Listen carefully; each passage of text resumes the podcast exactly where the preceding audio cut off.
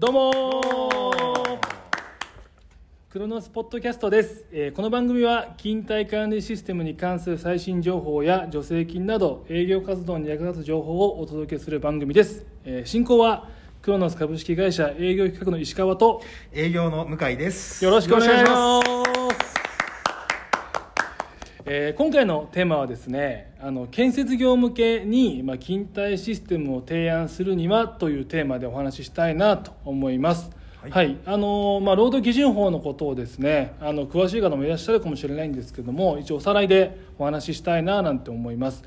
えまず2019年の4月に、まあ、過去の話になっちゃいますけど、まあ、労働基準法っていうのが改正されましたと、まあ、具体的には、まあ、有給休暇5日消化義務とかですね、まあ、月45時間の時間外労働禁止ですよとか、はい。あとはガイドラインで言えば、まあ、客観的な時間管理もしなさいとかですねいろいろありましたと、はい。はい。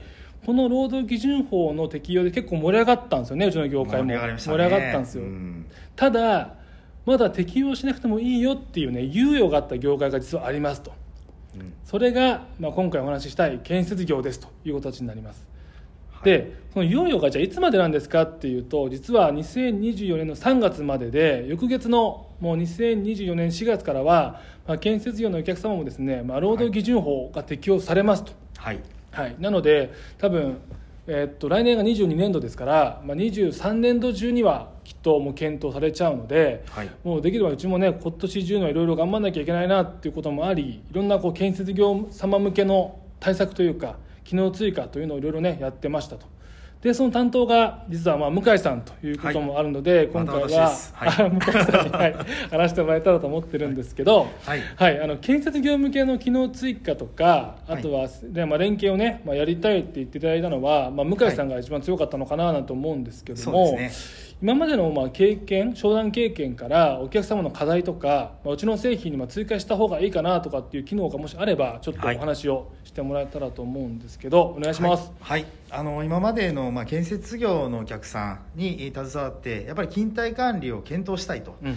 言われて、でえっと、まずはあの勤怠システムの方を提案します。はい。でやっぱり現場に行くことが多くて、まあ、スマートフォンで出勤とか退勤の打刻をしたいとうん。いうことが言われる、まあ、ちゃ単純にもう打刻をするのでちゃんとした、えー就業時間を測りたいというニーズがやっぱり非常に多かったんですが同時に出面管理をやりたい。ああそうですね、どこの現場に何時に入って何時に出ました、移動しました、うん。この現場に入ります。はい。工事コードを打ちたい、うん。えー工事の種類何をやったかをやりたい、うん。なんならそこにコメントを入れたいと、うん、まあそこまでいくと勤怠の範疇は超えてしまいますんで。その時結構無言ですよね、僕らね。もう無言であ来たと。そうそうやべえどうしよう。また来たと。ななんて言おう、はい。みたいな、はい。そうなんですよ。また来たっていうことで、うん。まあすいませんと。ちょっと難しいですで勤怠だけでもやってみませんか、い。これでもやっぱりこうん。の建設業界というところは、うん。例えば1人当たりの時間外労働残業時間月平均51時間って言われている業界なので、へもうもうその時点でもうアウトなんですよね、うんうん。45っていうことを超えてるので、うん。はい、なので勤怠だけでもやりたいって言って、まあ、うん。入れるお客さんもいました、ーはいはい。でもやっぱり出面管理、そうね。はい、現場の、えーとまあ、日報を入れたいとかっていうことで諦められないうん。お客様の方が多いのかなと、うんこれがやっぱり現状ではあったというふうに思います。はい。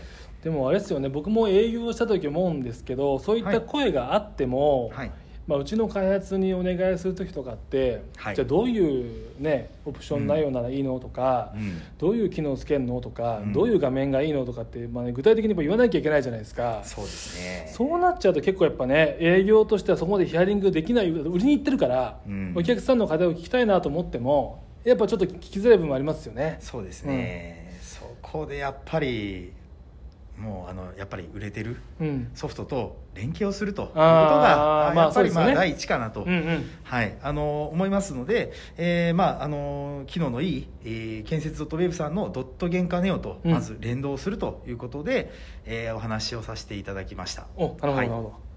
でこれ実は去年の9月ぐらいですかね、多はい。分リリース出させていただいて、はい。えっともう結構半年かなだから10111212あ、はい。1だから4 5ヶ月間ぐらいか、はい。経ったと思うんですけど、はい。案件って増えてます？増えてますね。おやっぱり、はい。あの素直に増えました、はい、あのやっぱりこの建設業さんっていうのはあの、まあ、私の肌感からするとまだこの2024年の問題に対して、うん。えー甘く考えてる、まあ、油断されてるというかまだ考えてないっていんううん。ところも多いんですけど、うん。まあ、それでも気になってる会社さんっていうのは、うん。やっぱりあの話を聞きたい、うん。で、えっと、ドットゲンカネオとクロノスの、えっと、連動を見たい、うん。えーしてみたい実現したいとかっていうことで、えー案件はかなり増えております。やっぱこれはこの4月あ2024年の4月に向かってどんどんこう増えていくことになるんですよねねそうですね、はい、あの減ることはもう想像できない状態です、あの増える一方だとは思います、うん。なのでであれば、い。そういう建設業のお客様とか抱えていらっしゃる販売店さんとかは、まあ、今のうちからこういったことを情報収集した上で、ねはい。い、ろいろ来期とかはい。どうやって売っていこうかみたいなのを考えてもらえたらいいと思うんですけど、そうですね、はい、うちとそのドットゲンカネオさんとの連携ってどういう連携方法なんですか、ちなはい。みに、、あの連携方法に関してはあのドットゲンカネオの方で、えーまあ、出面管理をするときに出勤とかうんうん。退勤とかっていううん。打刻ができるものがあります、はい。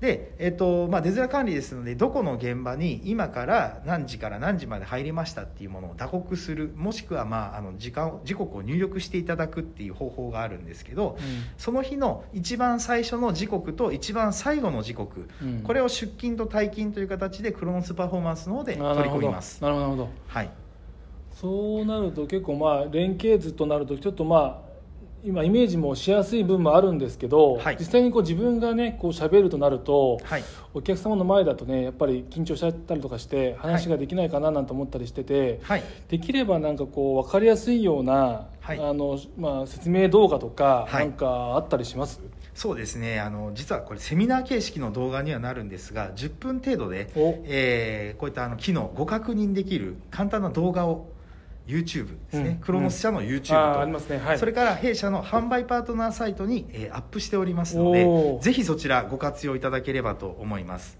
はい、あの弊社のパートナーサイトから、えー入っていただいてオンラインセミナー動画でドットゲンカネオとの連携でこちらアップされてます。あのダウンロードも可となっておりますので、えーまあ、簡易的な商談で、えー何度も使っていただくとか、はい、あとセミナーやフェアなどで使っていただければと思います。なるほど、はいであのーまあ、今回ですねあのこの連携があの非常に評判えーになってきておりますので実は今度石川君セミナーをするんですよね。そうなんですよ。ちょっと恥ずかしながらあの私がですね、あのセミナーをさせていただくことになりましてあの、まあ、建設 .web さんとあとはインフォマートさんっていう会社さんはいはいはいはい。とまあ3社合同にはなるんですけれども一応2月8日ですねあのオンラインセミナーっていうのをさせていただきたいなというふうに思っております。素晴らしい。ありがとうございます。3社でやるんですね。そうなんですよ、うん。で、まあ、基本的にはまあクラウドを提案していって、はい。まあ、やっぱ、あのーお客様でその資産を持ってサーバーを買ってっていうのもいいんだけれども、今後のやっぱりテレワークとかあとは現場で出勤退勤とかを含めるとどうしてもそのし働く場所っていうところがはい。会社ではなくていろんな場所で使いたいっていう要望もあるのでどんどんどんどんクラウド化していきましょうっていうのをテーマに話していく形になるかなと思います。あはい。はいはい、内容というのはじゃあそういったクラウド化のところであったりとか。そうですね、はい。あのーまあ、実際に、まあ、あの建設 .web さんのユーザーさんっていうのを招いて、まあ、はい。建設業のお客様なんですけれども、はい。まあ、実際にそのクラウド化をしていく上で結構前向きなお客様って聞いているのでそのお客様がまあ前向きに取り組む中で、まあ、どう失敗したとかどう良かったとかっていうそのシシステム化をする形の,、まあ、そのトライアンドエラーとかっていう実体験っていうのをまあリアルに喋ってもらえるような回になっているのでぜひよかったらですねあの貴重な意見とかあのお声を聞くケースって少ないと思うのでぜひ参加してもらえたらいいかなと思っております。はいであのちなみにあの今回はあの、まあ、クロノスパフォーマンスが、えードットゲンカネオさんのデータをインポートするっていう形で、まあ、はい。商談が増えていくっていう形もあるんですけれども、はい。先ほどの話で言うとやっぱ勤怠やりたいなっていう話でお客様先に行ってその出づらってなっちゃうと、まあ、ちょっと困っちゃうなって話で言うと今後そのクロノスパフォーマンスがデータをインポートするっていう運用だけではなくていろんはない。こう機能追加っていうのもやっぱりかあのご検討されてます？そうですね。あのーまあ追加機能としてやっぱりその、まあ、今は出面というふうに言いましたけど、例えばこれがプロジェクトとかうん。工数とかっていうところで、うん。えーいろんなお話をやっぱり、まあ、今までもいただいてるんですよね、はい、でやっぱりここまでいただくとそれはやっぱり追加しないとというところはえー切にあります。お。はい。やっぱりそういったところを、えー我々の方では今考えておりますはい、なので、まあ、追加してほしい機能とか、まあ、あの私の方とかで、うん。えー今あの、まあ、いろんなそういう工数管理を作ってで、えー、と連動先、うん。えーどういうふうに連動したらいいかとかちょっと実は情報を集めております。はい、なのであのもしえーこちらあの聞かれて、えー追加してほしいですね、えー連携先とか、きえーそれから機能とかこんな運用でなんかちょっと工数管理みたいなことやりたいなとかっていううん。ご意見があれば、ぜひ今のうちにお聞かせいただければと思います。のではい、あのご意見よろしければこちら聞かれているご興味ある方いらっしゃったらぜひください。お願いします。ちなみにその向井さんの中ではこんな感じがいいかなみたいなのはなんか思われたりしてるんですか？そうですね。あの思ってるのはそのやっぱり、えーまあ、工数の管理ですので、うん。何をいつからいつまでやった何をした、うん。はい、何の現場とか、うん。何の、えープロジェクトとか、うん。はい、どこに行ったとか、うん。まあ、それでもいいんですけどそういったものをこう入れられるような機能、うんであとアウトプットできるような機能っていうのをやっぱり考えていかなければならないなと。そうなるとやっぱりクロッション側に機能追加っていうのがやっぱいいんですかね。そうですね、うん。やっぱりその個人で日報感覚で入れるというか、うん。はい。あのーまあ、それがいいなというふうには今は思っておりますね。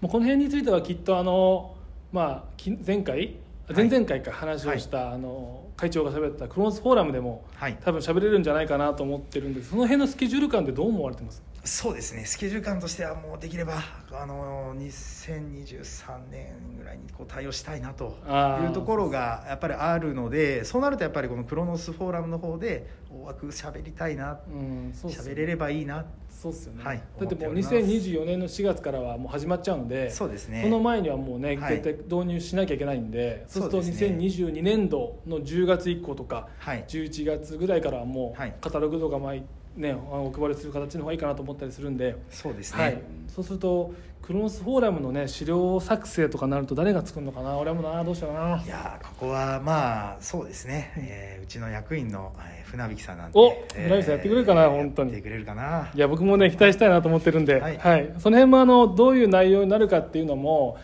あのまあ、このポッドキャストでまあは喋れればいいんですけど、まあ、実際にその動作とかっていうのも見せれるのはフォーラムだったりすると思うのでそういったのも含めてですねあのぜひクロノスフォーラム開催した時は来てもらえたらけうれ嬉しいなと思ってますしまた引き続きこのポッドキャストをですね聞いてもらえたら嬉しいなと思います。はい。ということで今回の収録はこの辺で終わりたいと思います。はい。ではありがとうございました。さよなさよなら